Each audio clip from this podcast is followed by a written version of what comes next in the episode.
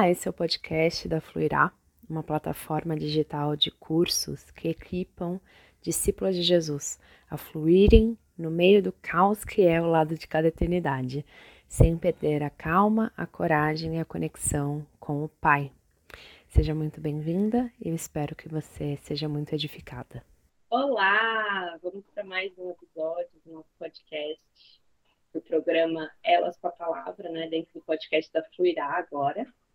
E hoje eu estou com as minhas amigas Flávia e Marina, e a gente vai conversar um pouco sobre como a gente pode ler a Bíblia, tendo Jesus sempre como lente, né, o reino de Deus como lente, e como a gente pode passar pelos, pelas partes mais tenebrosas e desafiadoras, né, sem existir. Dá uma luzinha aí, Flyman. Oi, saudade de bater papo, saudade de falar da palavra, saudade de falar do que é do que é possível na nossa caminhada com Jesus. Isso é sempre tão bom. Oi, gente. Saudade também. Estou aqui com a minha trilha sonora oficial dos últimos dos últimos áudios, então acompanhadíssima pelo Luca. Mas o Luca sempre faz participações especiais aqui. É. é bom, né? Dá aquele toque de realidade. No tipo, para a mãe que está do outro lado, falar, nossa, não estou sozinha. É. Exato. E assim, gente, para quem está ouvindo, nosso intuito aqui é realmente que você sinta como se você estivesse na mesa com a gente, tomando um café da tarde, enquanto a gente conversa sobre, sobre a vida com Jesus no meio do nosso caos cotidiano, né, de mães, profissionais, de esposas, filhas e tantas outras coisas que a gente precisa ficar é, manejando, né, dentro do nosso malabarismo eterno. Então, seja bem-vinda, puxe uma cadeira, pega um café e vamos, vamos papear sobre a palavra de Deus. E aí, minhas amigas, como que vocês aconselhariam alguém que está querendo ler a Bíblia e não desistir de ler a Bíblia? Quando chega em Levítico, número Deuteronômio eu fiquei com algumas impressões e fiquei voltando em fases minhas, assim, a gente tem, a gente oscila, né? Não só, ai, quando eu era adolescente, quando eu era novinha, quando eu não tinha filho, quando tinha tempo, ou a gente pensa das fases também que a gente quase não lia nada, assim, sei lá, fa faculdade, estágio, último ano para fazer TCC, enfim mas eu acho que a gente pode ter uma aproximação com a escritura de um jeito menos tenebroso, sabe? Menos assim, ela como palavra de vida, assim, como palavra que é lei, é séria, tem história, tem histórias tristes, tem histórias tensas, enfim, tem livros que não são, não é uma leitura recreativa, mas de disso que a luz sempre lembra a gente, do arco todo da história, da revelação do Senhor, da palavra, como a história da revelação do amor de Deus, assim, que não é só sobre mim, não é só para mim, mas também ela vai me encontrar, ela vai me, me transformar, me confrontar então ela é, ela não é só sobre mim, mas ela também é para mim. Algumas coisas eu anotei aqui que a Bíblia ela não é minha, não é como eu leio a minha Bíblia. A Bíblia é nossa. A Bíblia só foi existir minha Bíblia, a Bíblia da Luísa, a Bíblia da Marina, há poucos séculos atrás, assim, quando o povo começou a imprimir Bíblia e cada um ter a sua, porque antes era uma experiência pública, né? Até de, de ouvir, não era nem de ler, né? De ouvir. Então, fiquei com isso, assim, a Bíblia é nossa, a Bíblia, ela é a revelação de Deus, ler entendendo como esse amor de Deus, mas também sem romantizar, né? Ela não é fofinha, tem, tem livros poéticos e tem tem leituras muito difíceis, muito difíceis mesmo. Não importa se você lê a Bíblia há 30 anos, se você lê a Bíblia há três meses, né? É, mas sem romantizar, Acho que para começar eu ficaria com isso daí. Nossa, ótima questão. Eu recentemente, assim, uma figura que tem ficado muito forte no meu coração, pensando em, em leitura da Bíblia, devoção, é essa figura da Bíblia como alimento para a alma, sabe? E eu acho que eu já tive também fases, eu logo no começo, assim, né, quando eu comecei a ler a Bíblia por conta própria, eu tinha mais tempo, eu estava numa outra fase da minha vida, e eu acho que eu me debruçava mais para estudar, então eu sempre estava tipo, com comentários do lado, ou bíblias de estudo. Era quase como se assim, aquele texto era um texto que eu precisava desvendar mistérios, sabe assim, por trás do texto. Assim. E, e, eu acho que essa pode ser uma abordagem de como, como ler a Bíblia, dependendo do seu momento de vida, né? Mas ela não precisa ser a única. E eu acho que mais recentemente para mim tem sido isso. Assim, eu vou até a Bíblia pensando que eu preciso alimentar a minha alma.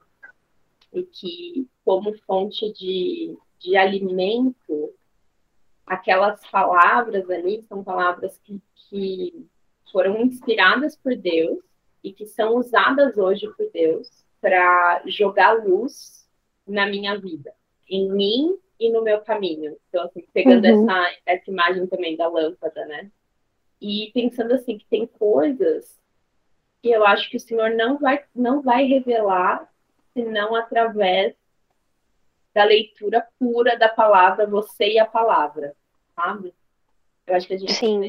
lê a Bíblia por tabela, né, através de, de podcasts, que, ou através de pregações, através de livros que falam sobre a Bíblia.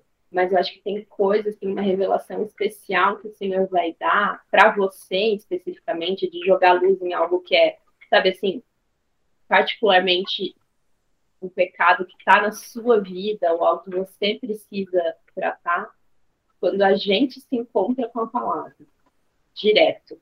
Sim. Enquanto isso é um privilégio, se a gente for para pensar justamente nessa questão histórica, né? Que até pouquíssimo tempo atrás, pensando, sei lá, são dois mil anos de história, até pouco tempo atrás, as pessoas não tinham esse privilégio de ter ali e, e ter um contato direto. Era muito mediado. Então, acho que foi muito, muito legal mesmo essa percepção de desse contato direto e o quanto esse contato direto ele traz revelações significativas para nossa vida. Né? Eu acho que ler a escritura, primeiro que a gente não precisa ter culpa, culpa assim de, eu acho que muitas de nós, né, já, já esteve no, em alguma aula de escola bíblica ou pregação ou qualquer coisa do tipo assim, quem lê a Bíblia todo dia? Como tá, como tá a sua vida de oração? E aí você vai afundando na cadeira, assim, ou vai ficando aquele silêncio mortal, porque assim, cara, eu não tô lendo a Bíblia todo dia. Minha vida de oração é sempre, se eu pensar, não é o ideal, o que eu imagino. E aí a gente vai pensando, peraí, o que, que é ideal? Então a gente está sempre num extremo, ou de uma leitura da Bíblia é, muito estudiosa, muito cabeçuda, ou de uma leitura da Bíblia meio caixinha de promessa. Ah, deixa eu pegar aqui um papelzinho é um que eu vou colar na. É, não precisa ser isso. Também, ah, eu só vou ser uma pessoa de oração se eu orar todo dia de joelho, de manhãzinha antes de ir para o trabalho. Ou eu só vou é, todos os dias a Bíblia eu acho que a gente precisa é, olhar para a escritura com compromisso, com inteireza, com verdade, com entrega, mas não uma entrega religiosa, não necessariamente uma entrega que vai para uma coisa assim, ai, pronto, fiz minha reza do dia, sabe? Uhum. Porque a, a leitura, quando a gente vai ler, até em Deuteronômio, né? Que a gente está agora chegando, já já a gente vai gravar sobre Deuteronômio, a gente vê o Senhor falando assim: converse sobre essa palavra no caminho, sobre os ensinamentos no caminho, dia após dia. É enquanto a vida acontece, né? Jesus é, é enquanto o, os discípulos ali aprendem, enquanto pega milho que caiu da plantação, é enquanto está no barco, enquanto é enquanto a vida acontece. Não quer dizer, então, assim, ah, então, é enquanto a vida acontece, então eu nunca vou sentar para parar para ler a Bíblia. Não é isso também. Porque eu acho que ler a Bíblia, e isso é muito para mim, porque eu sou bem apressada, e eu tenho sido levada, assim, ensinada a tentar viver a vida mais devagar, com mais calma, com mais paciência. Ler a Bíblia é muito artesanal também. É muito. É tipo assim: dá para eu comer a lasanha congelada do supermercado, que, eu, que fica pronta no micro-ondas rapidinho, e tem a lasanha que faz o molho, que faz a massa, que monta camada por camada, tal, tal, tal. Não sei se esse exemplo, essa comparação é vida, mas assim, ler a Bíblia, é, ouvir um podcast é muito bom, ouvir pregações é muito bom, isso transforma a gente. Eu lembro de pregações assim que transformaram a minha história, assim, sabe? Mas a gente precisa do encontro só a gente e a escritura também. Como isso vai acontecer? Vai ser por uma Bíblia em áudio? Vai ser pela mensagem, pela NVT, a NVI? Vai ser com um trecho pequeno, não vai dar um capítulo por dia, é um trecho menor mas a gente precisa ter um encontro puro, a gente a palavra, eu acho, sem intermediários. Eu acho que é, a partir do momento que a gente para de, de ter essa, essa neura de que devocional é ler a Bíblia e orar, eu acho que isso facilita a nossa leitura bíblica. É, porque você consegue entender que o todo que você faz é uma devoção, é parte do seu momento devocional, então acho que isso facilita muito. É, sobre o que a Lu falou, que é nutrição, né, é alimento. Quando a gente está passando por momentos é, de escassez, essas, essas palavras retornam à nossa mente, elas vêm. Então, acho que essa leitura com o intuito de inculcar, de trazer para dentro, né, de, de assimilar dentro da mente, do coração, acho que depois frutificam muito também, né? E um, um para mim um outro ponto que eu acho que mudou a minha forma de ler a Bíblia foi quando eu comecei a buscar enxergar Jesus e a obra da criação e o intuito disso tudo uhum em cada versículo, em cada livro, em cada passagem, cada história. Eu acho que isso me motiva a conhecer mais esse Deus. Não, então eu preciso ler mais isso daqui, porque, nossa, olha que bacana aqui, olha só o que Deus já estava fazendo, olha, essa história já, já é um, um prenúncio, então isso tudo me, me, me instiga um pouco mais a leitura, assim. E aí o ponto que a Flá falou, né? Perceber que não é uma não é uma história sobre você, não é sobre mim, não é para mim, né? Assim, são palavras que é, querem me, me ensinar, né? Me moldar para que cada dia eu fique mais parecido com ele. Então, acho que isso também é um ponto que muda. Isso eu acho muito milagre, assim, o que a palavra consegue fazer, porque ela não é só sobre mim, mas ela também é sobre mim, ela também me é. encontra, é, ela não é, é só para faz... mim. Exato, Porque a gente faz parte desse povo. Então ela também me alcança, ela chega em mim, ela é a história de Deus resgatando a humanidade e eu sou parte dessa humanidade, eu sou parte, eu tô na criação, eu tô, né, eu eu fui resgatada. Então, assim, a palavra me encontra em alguns momentos. O Ziel Machado fala isso: a palavra consola os abatidos e abate os consolados. Ah. Então ela, ela chega e ela encontra a gente no, no que a gente está precisando, assim. Né? É, ela... eu, eu, ia falar algo nessa linha, assim, que é, existe um tipo de leitura da Bíblia que é muito autocentrada, né? centrada nas promessas de Deus para a minha vida, é, dentro de um parâmetro do que é uma boa vida que eu determino, que é uma boa vida aqui e agora, com os parâmetros da vida secular, digamos assim. E essa forma, ela acaba gerando doenças espirituais. Mas existe essa forma diferente de ler a Bíblia em que a gente entra na história de Deus E aí ela fala sobre nós, mas dentro, sempre dentro desse contexto, desse contexto de fazer parte de um povo que está em missão e de uma história maior que não é sobre a minha satisfação pessoal. E aí é quando a Bíblia fala com vocês sobre você, no sentido de jogar à luz aquilo que dentro da sua narrativa pequena não está condizente com essa grande narrativa do que Deus está fazendo na história. Né? E para quem deve estar se perguntando o que Deus está fazendo na história, né? de Gênesis a Apocalipse, é a história de um Deus que está em resgate e restauração, não só da humanidade, mas de toda a criação. O final da história é Deus retornando com novos céus e nova terra e a nova humanidade que foi restaurada por meio de Jesus, reinando com Cristo na nova criação. E aí, todo o meio entre Gênesis e, Apocalipse é como Deus escolhe fazer isso, como Deus escolhe fazer essa missão.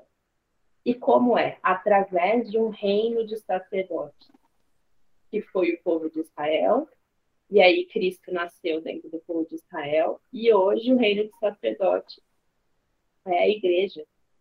E a gente faz parte desse reino de sacerdote, que está manifestando o reino de Deus, está mostrando o jeito de ser do reino de Deus até ele voltar. E aí, quando a gente tem esse panorama, a gente lê a Bíblia entendendo que é uma forma da gente religar a nossa história nessa grande história, né? Como se a gente estivesse entrando na história de Deus. A gente estivesse lembrando, não, opa, peraí. Não é só, não é sobre mim. Não é sobre se eu vou casar ou não se eu vou ter filhos ou não, se eu vou ganhar aquela promoção ou não. O Senhor me consola, o Senhor me ajuda a decidir, o Senhor me ajuda a, né, assim, a, a conseguir viver uma vida de sabedoria para que essas coisas aconteçam, mas o propósito final da vida, da minha vida, não é sobre essas coisas. E eu acho que quando a gente lê a Bíblia sob essa ótica de ser a história de Deus, e eu estou entrando na história de Deus ao ler a Bíblia. E eu estou me abrindo para o que ele quer me falar sobre quem ele é, sobre o que ele está fazendo, sobre quem eu sou agora que eu faço parte do povo dele. Uhum.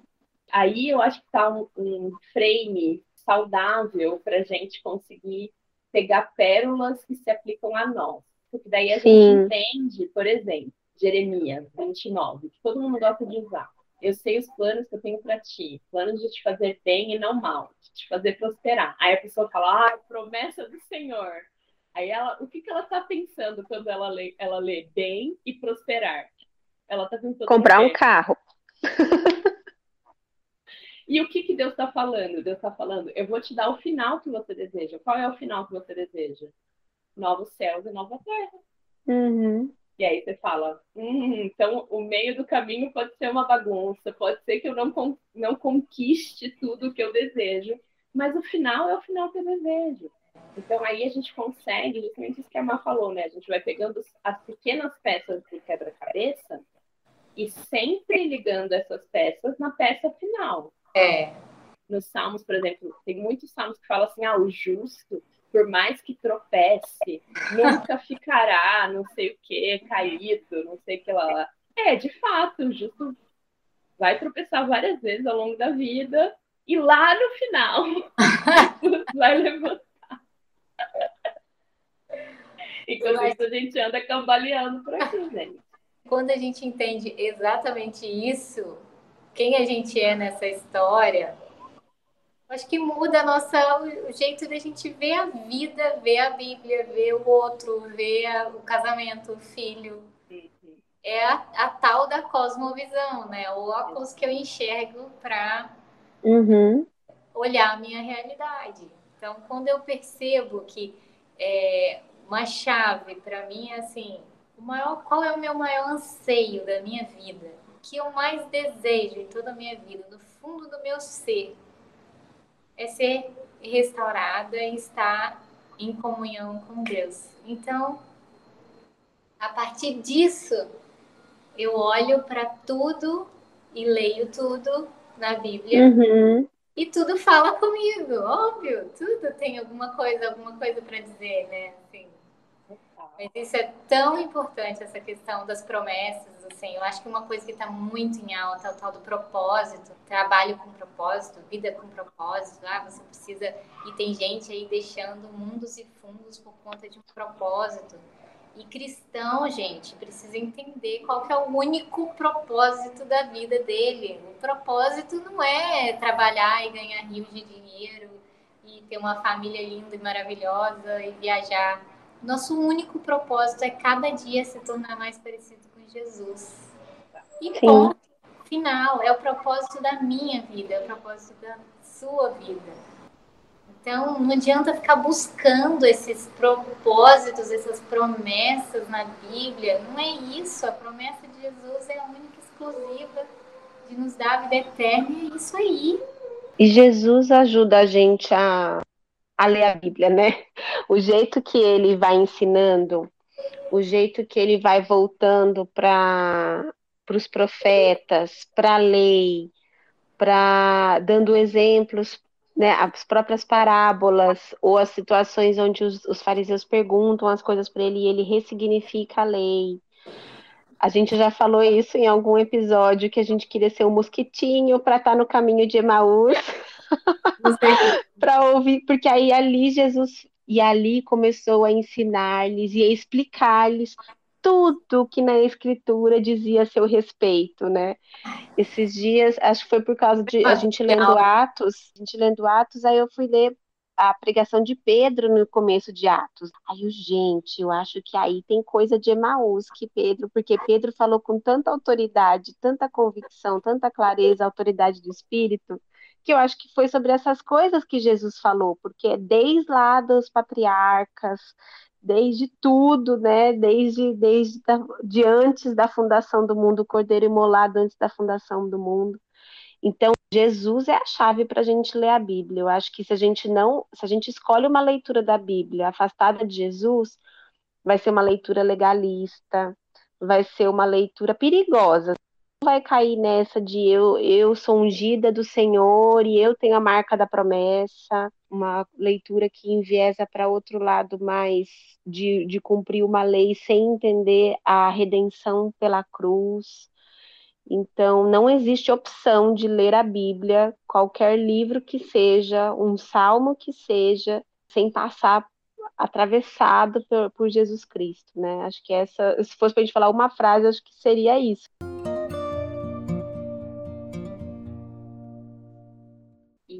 Quando a gente lê com essa ótica, né, de que tudo é sobre Jesus e o reinado dele, e nós somos o povo dele, né, e a gente está em missão, na missão dele agora. O tempo de agora é um tempo de missão em que a gente está compartilhando a missão dele, de manifestar o reinado dele aqui na Terra, né, até que ele volte.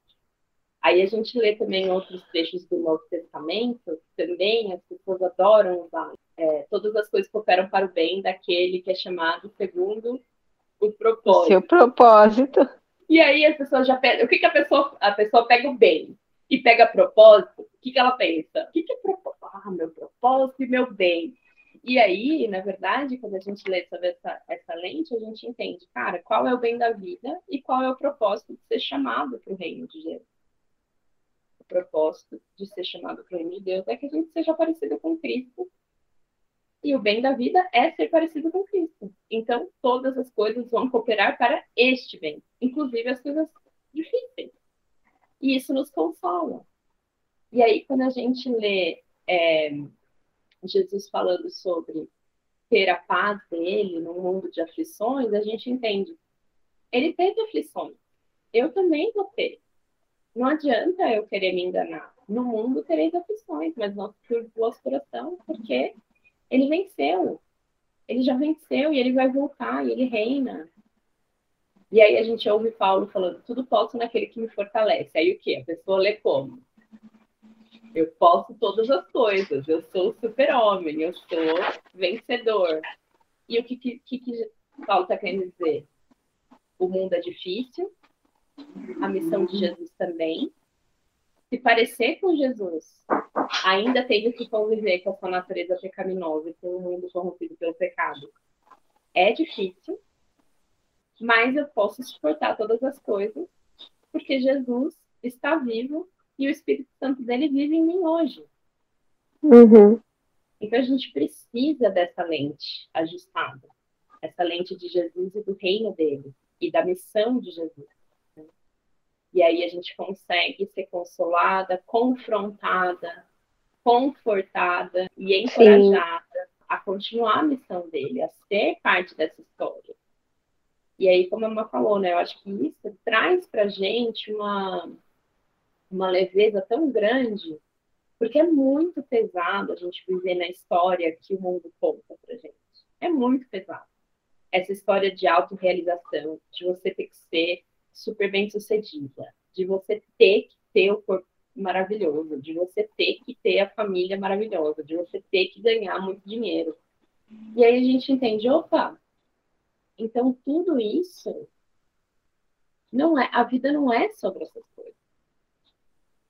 Eu posso continuar contente mesmo que eu não tenha todas essas coisas, porque eu compreendi sobre o que a vida se trata, qual é a finalidade da minha vida.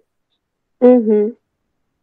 Né? Então, acho que isso traz uma, uma leveza e um, um, uma integridade para a vida, né? Parece que a vida se fica inteira, todas as partes da sua vida apontam para isso, né? Fala assim, ah, tá tudo é tudo sobre Cristo. Meu casamento é sobre Cristo, meu emprego é sobre Cristo e é sobre o reino dele. Sim. Que, de novo, se a gente não tem esse compromisso da gente se alimentar diariamente dessa história, essa história não vai ser inculcada no nosso, na nossa cabeça. E eu acho que, na verdade, o, o perigo da gente não ter essa disciplina é que outra história vai assumir lugar. Porque nós somos seres que somos seres narrativos. A gente precisa de uma história para contar sobre o que é a vida, o que, sabe assim, para que viver, a gente precisa. E a questão é que a gente está num contexto, numa cultura, que o tempo todo tem uma narrativa que está sendo contada para gente. Nos filmes, nas redes sociais, nas propagandas, em todos os lugares tem uma narrativa que é uma narrativa que compete com a narrativa bíblica. É verdade. Sobre o que é a vida, sobre o que vale a pena, sobre o que você tem que fazer, qual é a sua missão. Então, é, é questão de guerra mesmo, eu acho, sabe? De resistência, de entender, cara, o tempo que eu passo aqui na Bíblia é um tempo de resistência. Eu estou lutando, eu tô, eu tô me vestindo da armadura que vai me manter sã dentro de uma, uma cultura que é insana, que tá, e tá o tempo todo atirando ideias que eu vou pegando ali, né? Eu vou entendendo. Ah, não, nossa, mas a fulana parece tão feliz. Aí a gente faz uns pressupostos já. Por que, que fulano é feliz? Porque ela tem isso, porque ela faz aquilo, porque aquilo outro. Uhum. Aí pronto, você já está formando narrativas na sua cabeça. Uhum. E é impressionante, assim, a gente consome muita informação o tempo todo, é o que você falou, assim, a gente tá, até quando a gente acha que não tá ouvindo nada, que não tá lendo nada, que não tá, as informações estão chegando as imagens estão chegando, os símbolos estão chegando. Uhum.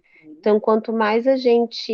E aí entra no, numa, numa premissa muito legal também, que é ler a Bíblia com imaginação. Ler a Bíblia com. Não só com o nosso cérebro, com o nosso intelecto, né? Amarás o Senhor teu Deus com toda a sua inteligência com todo o seu entendimento, mas também com todas as suas forças, de todo o seu coração. Então, essa integridade, essa inteireza e de, inclusive, usar essa imaginação. Agora é um tempo de resistência, é um tempo em que eu vou é, ser revestida dessa armadura, onde eu vou ser lavada, onde eu vou ser, minhas feridas vão ser é, cuidadas, o Senhor vai vir com um guento, com todas as figuras, assim, mas a gente usar essa imaginação bíblica do encontro, do banquete, da, da história grande que, que a gente está. Eu acho que a gente precisa isso não é ficção, isso não é só não é só crônica de Nárnia, está muito além que a gente usar todas essas impressões, esses sentidos, as simbologias, a gente já falou sobre isso, sobre a água, o céu, a natureza, o mar, e a gente ir comendo isso quando o Senhor fala, né, da palavra. É, eu acho que que isso também ajuda a gente a internalizar, a introjetar, assim, porque não é uma questão intelectual, não é assim, eu preciso estudar a Bíblia, é também. Passa também por algum momento, poxa, para mim tá difícil ler Romanos, eu vou precisar de um material de apoio para ler Romanos. E é claro, isso eu acho que é responsabilidade, também é integridade, mas a gente deixar o Senhor encontrar a gente, a Bíblia nos lê, né? Não só a gente lê a Bíblia, mas a Bíblia nos lê, o Deus da palavra nos encontrar de todas as formas, com a nossa imaginação, com as nossas sensações. É muito bonito ver assim pessoas que, que às vezes têm uma atitude de resposta, uma leitura de um texto bíblico, às vezes com é uma música que lembra e aí dá vontade de cantar é, ah, é um desenho, né? Não, não tô falando de fazer o Bible Journaling super bonitão. Tem gente que tem um mega talento, tem gente que não, não tem problema. Mas essa coisa assim, poxa, o que que agora eu, o que o meu espírito, a minha alma tá tá querendo ressoar disso que eu vi? Às vezes é quase que um pulinho, né, de alegria. Às vezes é um choro, às vezes é uma música. Vou pôr uma música mais animada, uma mais né, introvertida, mas assim, a gente deixar a Bíblia nos ler também, nos encontrar. Me vem a palavra imaginação, sabe? Ler a Bíblia com imaginação. É, tem muito a ver, assim, né, com o que a gente propõe da meditação também, né? Porque a meditação, ela é esse... A meditação, ela abarca a imaginação, eu acho, esse, esse culminar. E eu acho que a gente vem de um, de um mindset muito pragmático, muito racional, de, e a gente acaba abordando a leitura meio que já na interpretação do texto. A gente vai já tentando ler e interpretar o texto. Que eu acho que é uma leitura necessária, porém existe essa outra leitura que é uma leitura mais meditativa. Uhum. E uma vez que você tem a interpretação correta dentro da, dentro da, do contexto histórico, cultural, você entenda né, o mínimo que você precisa ali, o que aquele texto está querendo dizer, você experimentar aquele texto com os seus sentidos, com a sua imaginação, e você dominar esse texto para si mesmo, né, degustar esse texto. E eu acho muito legal a gente pensar, tipo, como que esses textos eles eram lidos pelos é, pelos leitores que não eram leitores originais. Era ouvido, na verdade. Era ouvido e repetido. Uhum. Então, o quanto a gente também precisa resgatar essa forma de ler, que é uma forma menos cognitiva e mais sensorial, se for dizer assim, que envolve a sua audição, que envolve a sua fala. Então, você ler em voz alta para si mesmo e repetir isso. E levar uhum. isso para o restante do dia, mem memorizando e falando novamente aquele, aquilo para si mesmo, para não ser só uma leitura pragmática de tipo, ah, o Senhor é meu pastor e nada me faltará. Tá bom, eu posso ler isso aqui e entender. Tá bom, o Senhor é meu pastor e nada me faltará. Agora eu posso culminar essa verdade. O que significa no meu coração o Senhor é o meu pastor e nada me faltará. Uhum. E aí você pega uma outra versão e você fala: de nada terei falta. O Senhor é meu pastor. Aí você vai, cada palavra vai trazendo uma riqueza de sensações, de imagem, e é quando a palavra faz download da mente para o coração. E não é. é uma questão de quantidade, né? É. Eu, assim, nada contra, mas também nada a favor, assim, de ler a Bíblia toda em um ano. Eu acho que pode ser uma experiência muito boa e pode ser uma experiência muito apressada também, tipo de você chacoalhar a cabeça depois da leitura e as letrinhas caírem. você não lembra nem o que você leu, tipo, ai, pronto, pronto, cumpri, check.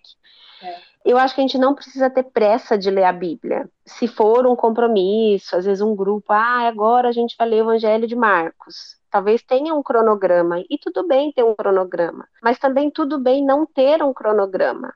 Porque às vezes o Senhor precisa falar comigo e eu vou precisar ficar alguns dias no o Senhor é o meu pastor e nada me faltará. E isso assim é uma verdade eterna que está passando como um para-choque de caminhão e não é um para-choque de caminhão. E eu preciso ruminar e eu preciso deixar isso entrar na minha alma. Isso precisa entrar como é que a palavra entra na divisão da alma do espírito, como fala em Hebreus. Não é de bate pronto não é possível que ela chegue assim cortante, penetrante na divisão da alma e do espírito no, na pressa. E eu lembro de um, de um missionário da, da ABU, da Aliança Bíblica Universitária, que eles ficaram estudando Filipenses por dois anos. E eu acho isso tão engraçado e ao mesmo tempo assim, ensina tanto, porque Filipenses é muito pequenininho, é uma carta muito pequena. Como é que eles conseguiram estudar Filipenses por dois anos? Como foi? Que conversas foram essas? Que estudo foi esse? Então, assim, eu acho que não ter pressa, deixar a palavra ser revelada, poder também é, não ir com tanta pressa, isso que a Lu falou, né? Não ir com tanta pressa para interpretação, para aplicação, mas ficar um pouquinho mais na observação, no contexto. Eu acho que isso é, são riquezas escondidas que estão na, na escritura para nós. Olha, seria bacana se a gente conseguisse dizer assim umas cinco dicas práticas assim de como como colocar tudo isso é, no nosso na nossa leitura diária, né? Diária, semanal, enfim, como que é essa leitura, né? Acho que seria bacana. Bom, pensar em cinco dicas práticas. Minha dica prática mas é prática. A minha dica prática é quando um livro tiver muito pesado, muito difícil, chato, é tentar ele em áudio ou tentar ele numa linguagem mais simples. Eu vivi isso recentemente, recentemente com Levítico.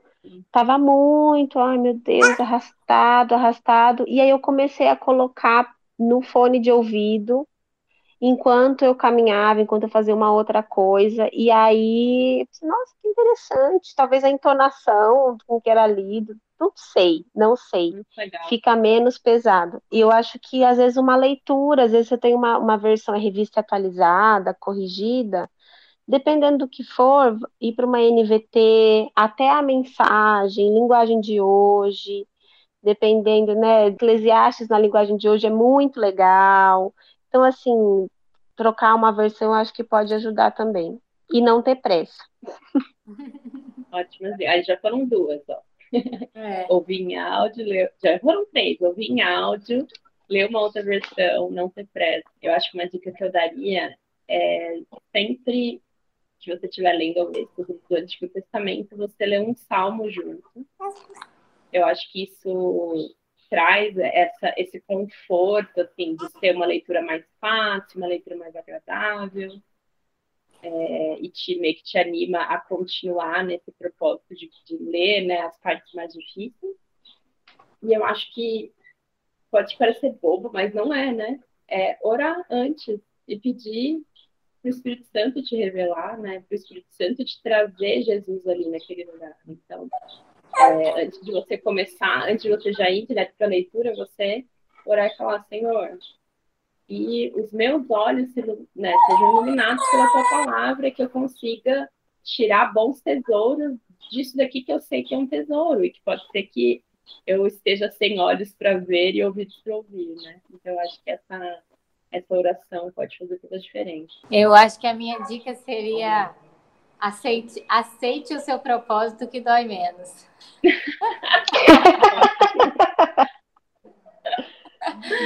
Para de procurar propósito na sua vida além do único propósito que ela tem.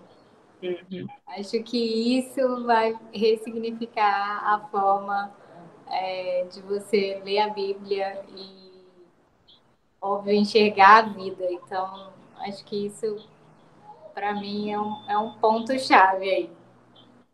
Legal. É um único exclusivo de é, sermos cada dia mais parecidos com ele. Então, nada mais do que justo do que a gente ler um manual do fabricante, que é a Bíblia, e não só ler como interpretar, né, dessa forma, como interpretação, mas de assimilação, de deixar essas palavras entrarem no nosso coração e fazer morada, né? Caminhar com a gente durante o dia, na hora que você faz o almoço, na hora que você limpa o nariz do menino escorrendo. Eu acho que não tem, para mim, acho que essa aí seria a minha dica. Eu acho que eu vou contribuir com mais uma, que é não se incomode ah. com a repetição. Eu acho que essa questão né, da calma e da, da falta de pressa, eu acho que a gente está numa, numa sociedade tão conteudista, tão consumista, tão em busca sempre da próxima novidade, né? E a Bíblia é tão repetitiva, tão repetitiva, e é repetitiva de propósito. Uhum. Porque a gente precisa de repetição. Porque a vida é repetição. Verdade. A forma da gente aprender é repetição. Né? Então, não se incomode com a repetição e não ache que só porque você já leu isso uma vez, ou que você já, entre aspas, entendeu isso uma vez, que aquilo já faz parte de você. Não. Uhum. É um eterno. A gente pode ler a Bíblia toda, várias vezes na nossa vida, que ela vai continuamente revelar tesouros que a gente não conhecia. Com certeza. Eu acho que essa, essa palavra conhecer, de novo, né, dentro do nosso contexto, que a gente sempre pensa muito numa, numa coisa meio racional, de tipo entender, né, compreender, na verdade é experimentar. É experimentar. Então a gente vai, vai primeiro ter um primeiro contato, depois a gente vai entender o significado, aí depois a gente vai achar que a gente entendeu, aí a gente vai tentar pôr em prática, a gente vai falhar, a gente vai ler de novo, a gente vai entender outra coisa e vai, sabe assim, a gente vai, aos poucos, aquilo ali vai tomando novas dimensões. O Senhor é meu pastor e nada me faltará é uma coisa quando eu tenho 15 anos.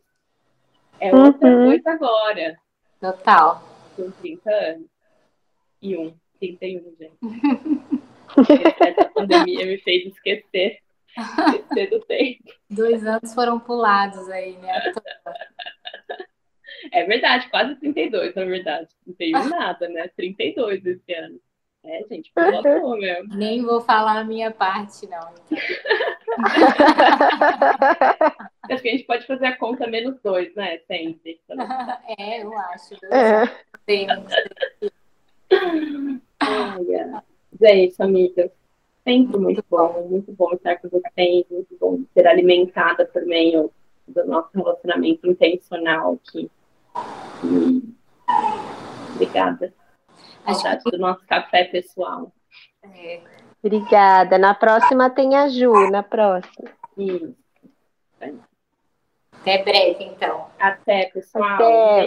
Tchau, tchau. Espero que você tenha gostado desse episódio. E se você quiser interagir com a gente, fazer parte da nossa comunidade, nos procura lá no Instagram e conta pra gente o que te tocou ao longo desse episódio. A gente vai adorar saber a sua opinião, ok? Um grande beijo.